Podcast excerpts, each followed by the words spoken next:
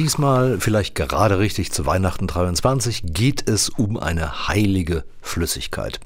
Wie heißt es doch auf der Homepage unseres Podcast-Ziels? Im siebten Jahrhundert christianisierten drei Mönche aus Irland das Frankenland. Im Gepäck hatten sie das Aqua Vitae, das Wasser des Lebens sowie eine Technologie zu dessen Herstellung. Gelang es ihnen etwa damit, die Heiden vom Christentum zu überzeugen? Am Ende wurden sie zu Märtyrern und werden noch heute als die heiligen Frankenapostel St. Kilian, Kolonat und Trottnan verehrt.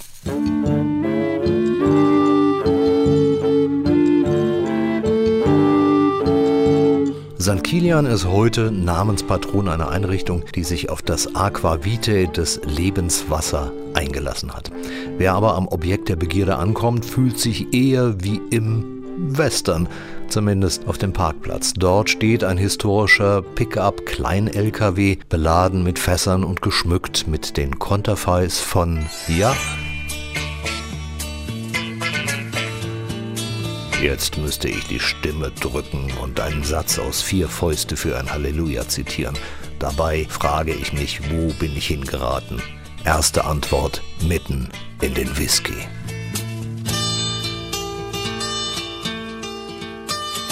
Wir hatten damals eine Anfrage eben bekommen von der Plattfuß Vertriebs GmbH, die von der ähm, Familie Petersolli, er hieß ja mit bürgerlichen Namen Carlo Petersolli, und wir sollten einen Vorschlag einreichen, wie wir Bud Spencer sehen. Und da hat sich unser Master Distiller, der Mari Rudolf, gedacht, Bud Spencer, bekannt durch seine Italo-Western. Wir verwenden auf jeden Fall Ex-Bourbon-Fässer und aufgrund seiner italienischen Herkunft müssen wir irgendwas aus Italien dazu nehmen und da ist dann die Wahl auf Ex-Amarone gefallen, wo wir auch ähm, sehr gute Weingüter in Norditalien, im Valpolicella-Tal, eine Partnerschaft mit denen haben und daher die Weinfässer ja, bekommen. Und daraus ist dann der Bud Spencer, der Legend Whisky entstanden, der sich seitdem wirklich zu einem unserer besten und interessantesten Produkte entwickelt hat. Das ist jetzt äh, ein schöner Einstieg in unsere heutige Führung.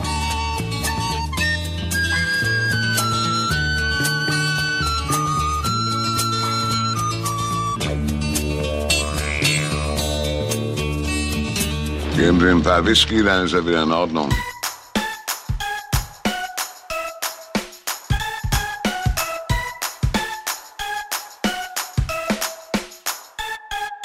Deutsches Reiseradio und Podcast 233 mit Rüdiger Edelmann und damit geht es zurück in den letzten Sommer nach Kurfranken und von Miltenberg aus in ein kleines Dörfchen an den Odenwald hängen. In Rüdenau, habe ich erst gelernt, als ich schon dort war, ist Deutschlands größte Whisky-Distillerie.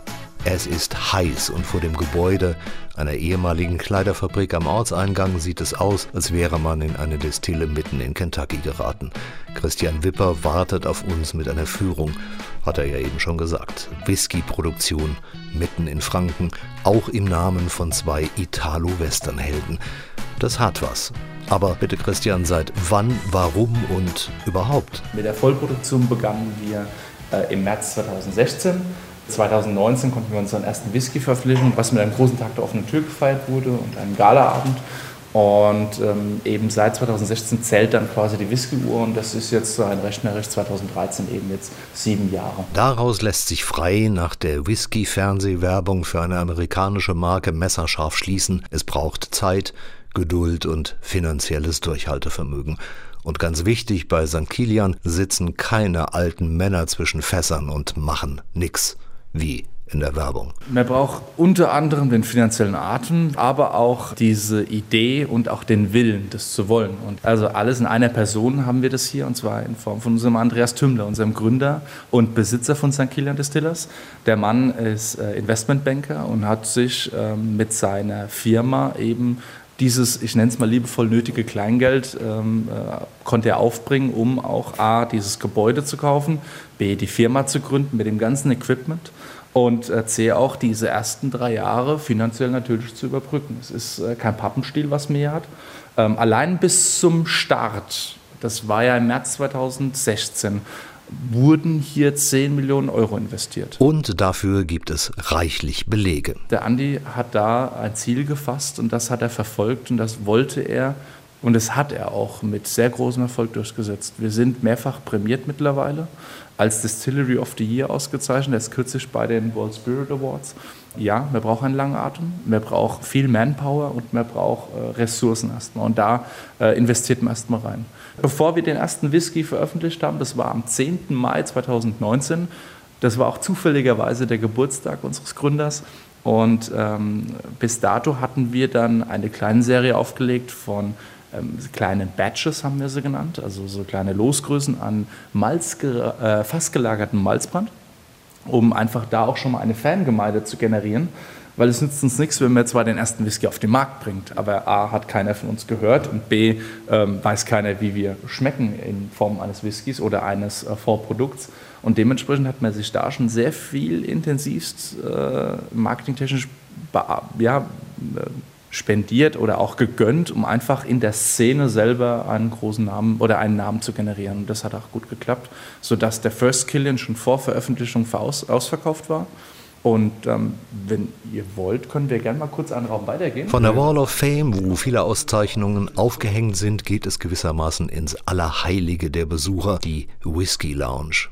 Ganz nebenbei, das Western-Feeling von draußen ist fast vergessen. Man hat das Gefühl, sich in einer Mischung aus englischem Club und einer schottischen Tresorhöhle zu bewegen. In der Lounge selber ist auch der aller, allererste Whisky, der jemals abgefüllt wurde. Das ist unsere World Whisky Lounge, die etwas gesichert ist. Und hier oben steht er unser allererster Whisky, der abgefüllt wurde für, als Geschenk für unseren Gründer und Besitzer, dem Andy Tümmler. Den hat er hier ausgestellt. Hier zur Linken sehen wir auch die ersten Flaschen, die vor der ersten Whisky-Veröffentlichung äh, rausgebracht wurden, die Batches. Waren kleine, limitierte äh, äh, Versionen.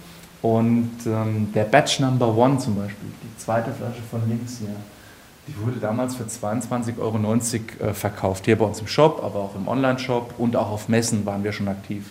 Mittlerweile erfahren wir hier eine Wertsteigerung von Faktor 3 bis 5. Also so eine kleine, ich, ja, das ist ein bisschen untertrieben sogar.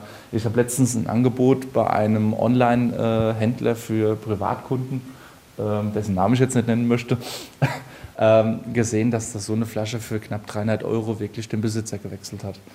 Und somit ist es für uns ein Indikator, wie die Leute St. Kilian sehen, aber letztendlich auch die Qualität unserer Produkte, dass wir nicht nur ähm, ein Genussmittelhersteller sind, sondern da auch die Sammlerleidenschaft von vielen geweckt wird. Und äh, hat man die zahlungsfähigen Fernseher erstmal am Haken, läuft das Geschäft schon wesentlich besser. Vorausgesetzt natürlich, die Qualität stimmt und man hat noch etwas Glück und überrascht bei Bewertungsveranstaltungen, meint Christian und verweist auf die kurze, aber prall gefüllte Liste der Auszeichnung. Wir haben uns damals bei der, äh, wie, Sie, wie ihr die Treppe hochgekommen seid, ist ja, ja unsere, ich nenne es jetzt mal Wall of Fame, weil da all unsere Auszeichnungen hängen. Und da wurde auch der White Dog, das war das erste Produkt, was äh, verkauft wurde, denn es ist das frische Destillat aus der Kupferbrennblase. Dieser äh, wurde damals eingereicht bei den ähm, World Spirit Awards in London, wo die Schotten, Iren und alle Big Player wirklich ihre Whiskys einreichen, um sie einer internationalen Jury zu stellen und dann einfach äh, in der Kreuzverkostung dann auch äh, standhalten müssen. Und da wurde unser White Dog, was damals der Markenname war für, für unseren jetzigen New Make, sprich der doppelt gebrannte Con, der aus der kupfernen Brennblase herauskommt und dann erst in ein Fass kommt, um dann zu einem Whisky heranzureifen und diese hatte damals die Goldmedaille gewonnen. Völlig überraschend, weil wir nicht damit gerechnet haben, gegen die Schotten und die Iren uns da so weit oben vorne zu platzieren. Ja. Und dementsprechend hatten wir schon eine Ahnung, aber nur eine Ahnung und eben nicht die Gewissheit, weil woher sollten wir das wissen? Wir haben ja keine Glaskugel, die, mit der wir in die Zukunft schauen können. Aber die Tendenz hatte schon, war die Vorzeichen standen auf sehr positiv, dass das, was wir hier machen, gar nicht so falsch sein kann, ähm, gelinde gesagt, oder dass wir auf einem sehr guten Weg sind. Soweit, so gut.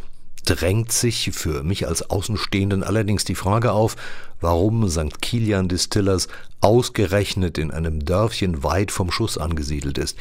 Die Antwort ist so einfach Wie einleuchtend. Die Festlegung des Ortes war eher daher gerührt, dass dieses Gebäude bereits existent war.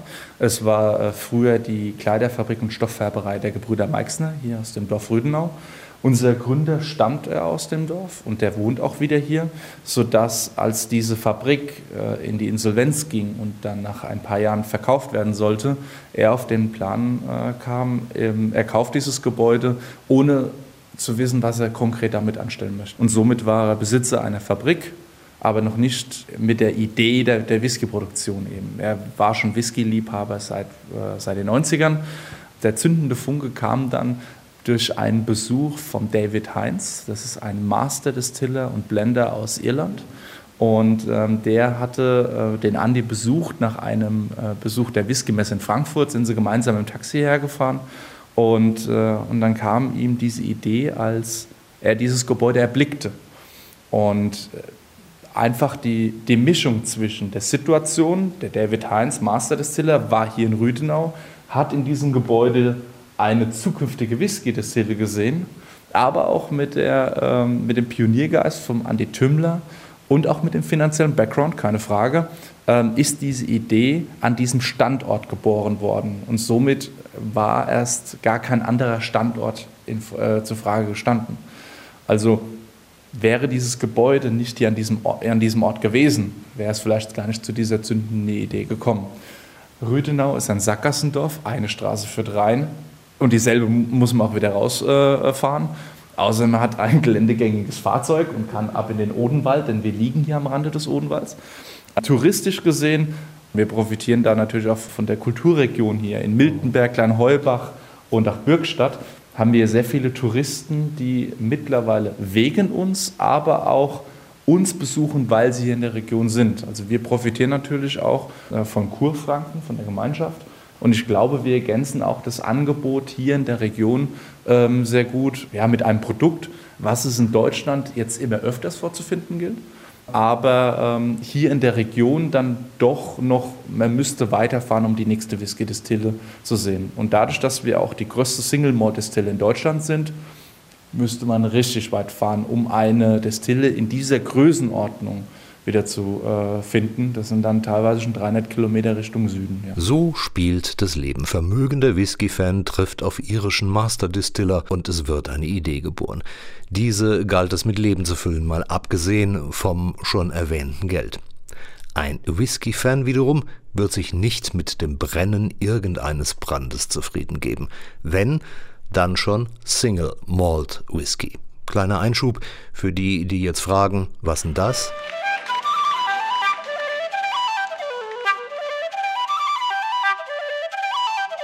Der Single Malt gilt als der König unter den Whisky-Sorten. Ihm wird die größte aromatische Tiefe und Komplexität nachgesagt. Seine Wurzeln liegen unzweifelhaft in Irland und Schottland. Ein Single Malt wird aus 100% Gerstenmalz hergestellt. Vom englischen Wort für Malz, Malt, hat er seinen Namen. Ein Malt wird dann zum Single, wenn er aus nur einer Brennerei stammt. In Schottland wird der Single Malt auf großen kupfernen Brennblasen, den Potstills, destilliert. Viele Destillerien weltweit eifern den Schotten mit dieser Methode nach. Denn man sagt dem Brand aus den Potstills eine besondere Qualität nach.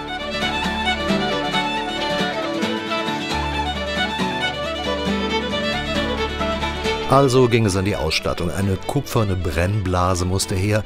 Na, wegen des doppelten Brennverfahrens lieber gleich mal zwei. Jemanden, der sich mit sowas auskennt und natürlich gute Zutaten. Normalerweise kommt die Brenngerste aus fränkischem Anbau. Da beliefert uns mit gemälzter Gerste. Die Firma Weiermann stammt aus äh, Bamberg und ist eine der führenden Melzereien im süddeutschen Raum. Wenn wir aber unsere Peated Season haben, dann kommt der LKW sogar von der Firma Glen Esk aus Aberdeenshire, Schottland. Und somit haben wir originalschottisches Rauchmalz gepaart mit original schottischem Brennequipment hier in Deutschland. Und das hat uns auch gleich zu Beginn eine relativ hohe Akzeptanz bei deutschen, aber auch internationalen Whisky-Trinkern gebracht. Denn in Deutschland gibt es grob 300 Whisky-Produzenten. aber aus dem Bauch raus gesagt, 99 Prozent kommen aus dem Obstbrennerhintergrund. Mhm. Und die Formgebung der Brennblase ist dann doch sehr entscheidend für den Charakter des New Makes und für den Geschmack letztendlich. Somit kann man, glaube ich, meiner Meinung nach rausschmecken, habe ich hier ein Whisky aus einer Potstill, sprich wie wir es haben, wie es die Schotten haben, oder habe ich einen Whisky, der in einer Obstbrennblase gemacht wurde und da schon auf Flaschen Jahrzehnte drauf gebrannt wird. Was ja auch legitim ist, aber eben nicht die gleiche Aromatik mit sich bringt wie mit der Originalformgebung, die aus Schottland oder Irland stammt. Bevor gebrannt werden kann, stehen aber erstmal eine Menge Produktionsprozesse an. Faustregel, man braucht Gerste, Wasser und Hefe. Zunächst muss aus Gerste Malz werden. Das Getreide muss baden und dann keimen. Damit es nicht zu sehr keimt, muss dieser Prozess durch Trocknen gestoppt werden. Das nennt man Darren. Das fertige Malz wird danach geschrotet, mit Wasser erneut erhitzt und bildet Zucker. Fachbegriff Würze. Die wird abgepumpt und läuft in den Gärtank. Jetzt kommt Hefe dazu und die Gärung beginnt. Die fertige Maische ist dann der Grundstoff fürs Brennen. Das war ja sehr laienhaft und Bierfans sagen vermutlich, ist ja wie Brauen und prinzipiell stimmt das auch. Dieses Distillersbier kann man trinken, aber ist nicht unbedingt ein Hochgenuss. Deswegen pumpen wir dann, wenn diese Gärzeit rum ist, pumpen wir unser Destillersbier rüber in unsere Washpotstillen. Und das ist das, was ich vorhin erwähnt habe. Die Formgebung ist ausschlaggebend für die Aromatik des Newmans. Die Hälfte nur deshalb, weil hier haben wir 11.000 Liter und unsere Washpotstil fast nur 6.000. Allerdings sind wir mit dieser Menge die größten in Deutschland und können hier unser Alkohol produzieren. Denn die Hälfte wird dann hier rübergepumpt. Unser Schnelldampferzeuger erzeugt innerhalb von 5 Minuten 110 Grad heißen Wasserdampf. Wir kommen deshalb über den Siedepunkt hinaus, weil wir das Ganze im Millibarbereich unter Druck geschrieben lassen. In der Mitte haben wir einen äh, Wärmetauscher installiert, der dann die ganze Masse erwärmt. Es steigt dann nach oben, der erste Alkoholdampf, die ersten Alkoholdämpfe steigen bei 40 Grad Celsius nach oben und kommen dann allerdings nicht oben an, weil das ganze, äh, der ganze Potstill, das ganze Kupfer noch viel zu kalt ist. Es kondensiert und fließt und ist herunter. Der Kontakt mit dem Kupfer baut aber die Schwefelstoffe ab, die während der Gärung entstehen, die auch für den Menschen ungenießbar sind. Also der Kupferkontakt ist essentiell für die Destillation und Deshalb wird ein Destillat überhaupt erst genießbar. Wenn man irgendwo in seinem Dorf oder weiter weg eine äh, Destillieranlage aus Edelstahl sieht, muss man immer innen ran gucken, denn da sind immer Kupferplatten installiert, über die der Alkoholdampf rinnen kann, dass die Schwefelstoffe abgebaut werden. Denn Kupfer hat hier eine katalytische Wirkung und baut diese Schwefelstoffe ab.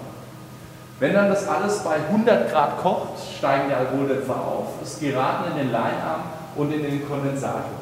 Dann haben wir unseren Rohbrand, der mit grob 22 Volumenprozent da ist.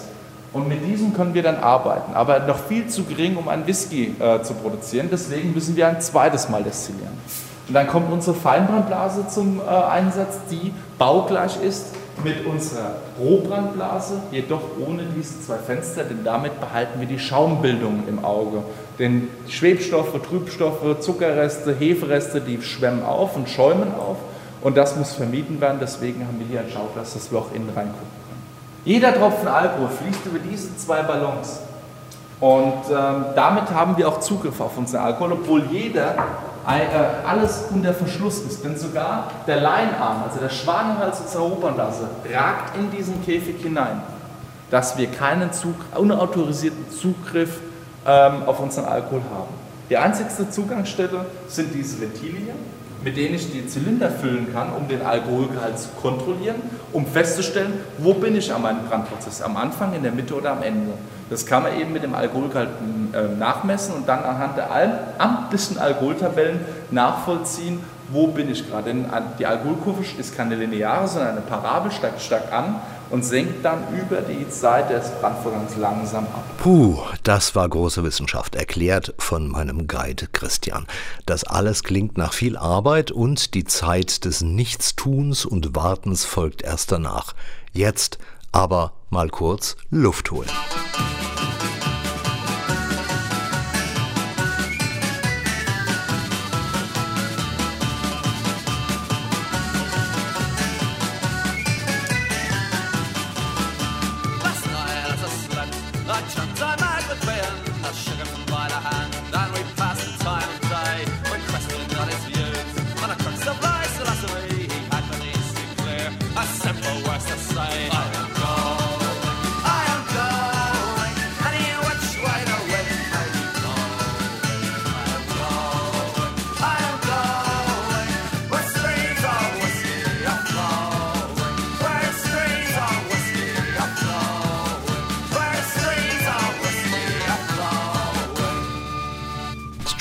Of Whiskey von den Pokes, eine der Hymnen über ein paradiesisches Getränk. Aber der muss als nächstes aufs Fass.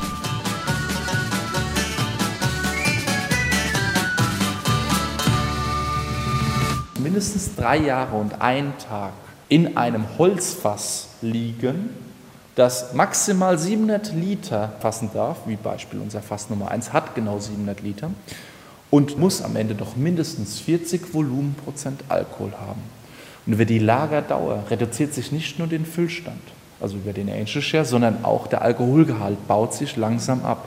Sehr langsam, aber wenn man eine, plant, einen sehr alten Whisky auf den Markt zu bringen, Bowmore, unser Marktbegleiter auf Eiler, hat es jetzt äh, gemacht. Die haben, glaube ich, einen 54 Jahre alten oder einen 52 Jahre alten Whisky auf den Markt gebracht. Ark 52 oder 54 heißt der, in Kooperation mit Aston Martin.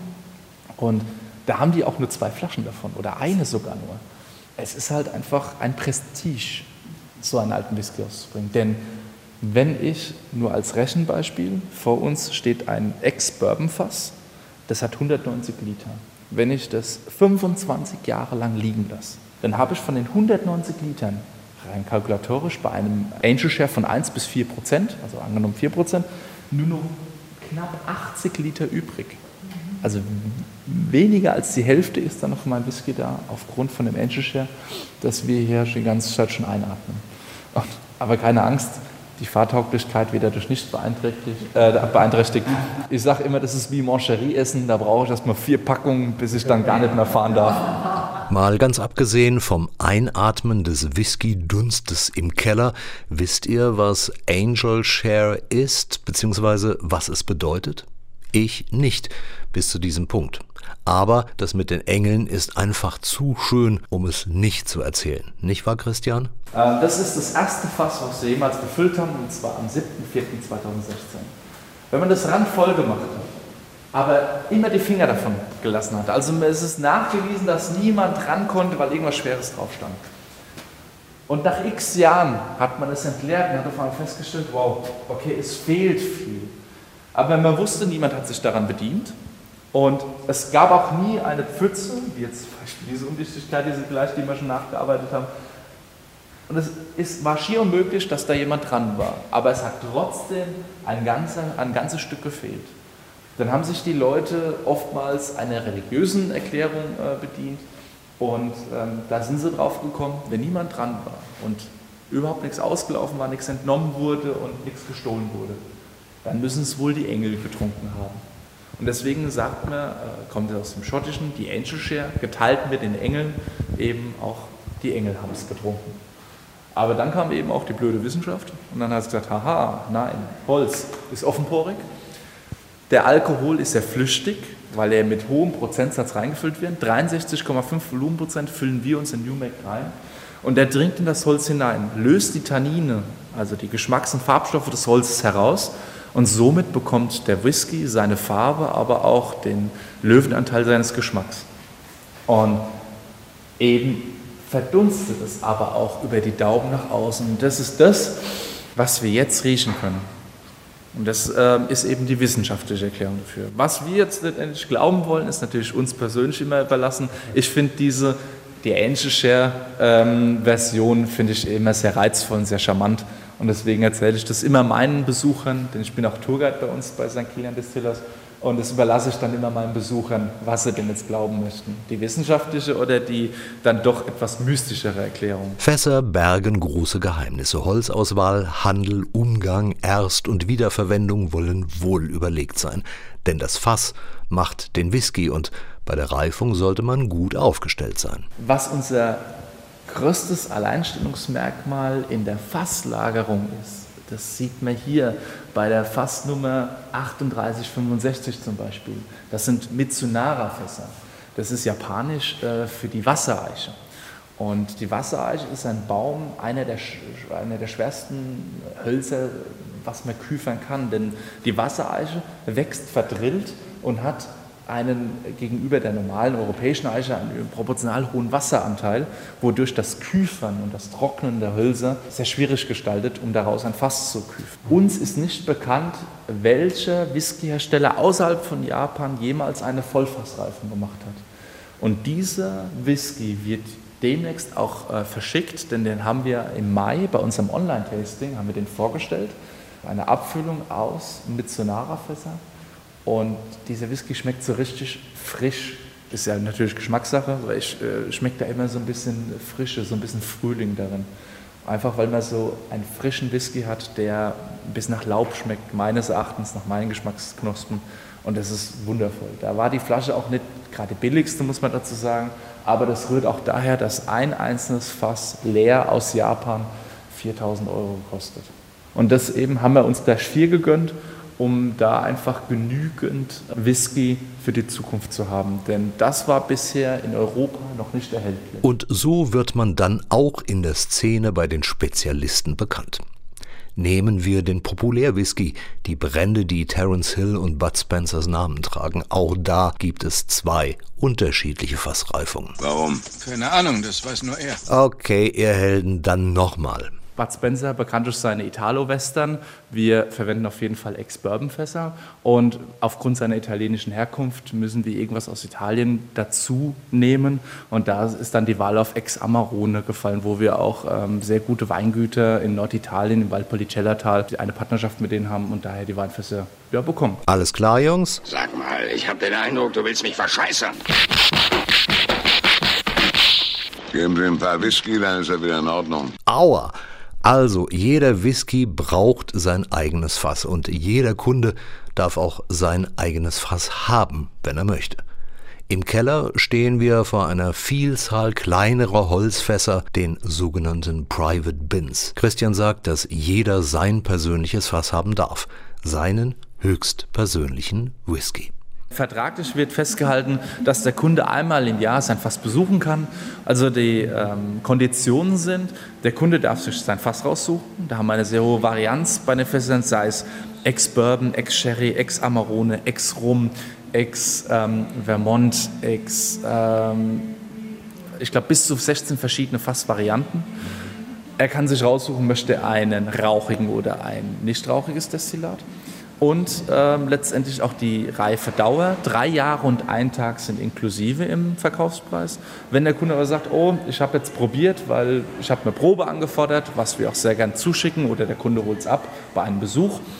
Ja, ist gut, aber ich möchte gerne noch ein Jahr drauflegen. Dann kann man das mit uns auch vereinbaren und dann sind wir da sehr flexibel äh, gegenüber dem Kundenwunsch und dann kann das auch noch mal ein Jahr länger. Wir sagen aber zur Sicherheit bis fünf Jahre. Ansonsten droht vielleicht eine Überreifung und es wäre schade, wenn man auf seinen eigenen Whisky wartet und nach fünf Jahren hat man dann einen überreiften Whisky, der dann vielleicht zu arg nach Holz, nach den Tanninen des Holzes schmeckt.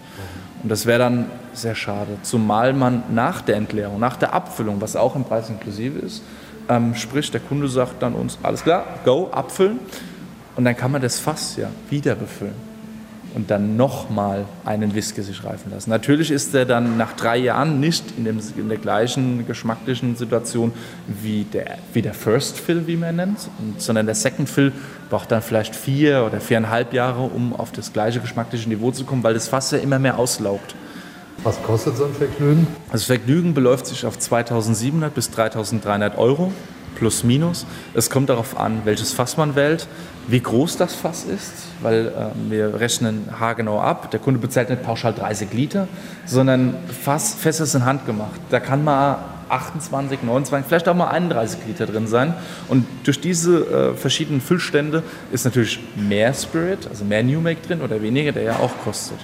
Dementsprechend haben wir diese hohe Fassvarianz. Und wenn man sich ein Ex-Bourbon-Fass gönnen möchte, ist man preislich nicht so äh, hoch angesiedelt, wie wenn man sich jetzt ein Ex-Sherry-Fass äh, nimmt oder ein Exportwein, was ich von der Aufzählung vergessen habe, weil diese Fässer sind seltener als die Bourbon-Fässer und dementsprechend hat man einen höheren Einkaufspreis und ähm, muss halt einfach da das mit reinkalkulieren in den Verkaufspreis. Ganz klar, die Bandbreite ist groß, von Bränden, die auf Masse produziert werden, bis zur kleinen, höchstpersönlichen, fassgeprägten Spezialität. Je individueller und variationsreicher, desto teurer. Besondere Überraschung immer eingeschlossen. Auch bei den Führungen, die man bei St. Kilian buchen kann. Und so stehen wir auch gegen Ende wieder vor einem Fass. Christian Wipper wartet mit einem Highlight auf. Dieses Fass verwenden wir für unsere Fasslagertouren, die wir anbieten. Und hierin ist ein Whisky, der in einem ungarischen Eichenfass reifte, medium toasted, schon runter reduziert auf eine Trinkstärke, denn nach grob fünf Jahren habe ich noch nicht 49,8 Prozent, sondern da liegen wir grob bei 55, 58 Volumenprozent Alkohol.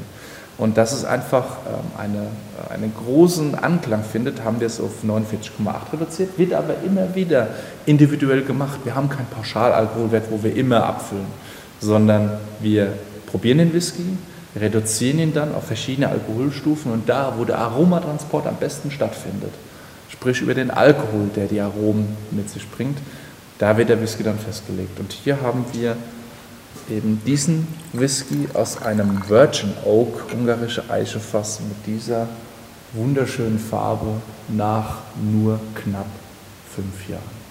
Und das darf ich reichen. Wunderbar. Und trotzdem steht man nach geraumer Zeit wieder draußen beim Pickup und bei unseren Westernhelden. Christian Wipper verabschiedet sich und auch Terence und Bud wünschen alles Gute mit dem Verweis auf den Shop und allen guten Wünschen für den Rest unseres Lebens. Gott sei mit dir. Warum? Keine Ahnung, das weiß nur er. Fast wie auf der Leinwand. Das war einfach großes Kino.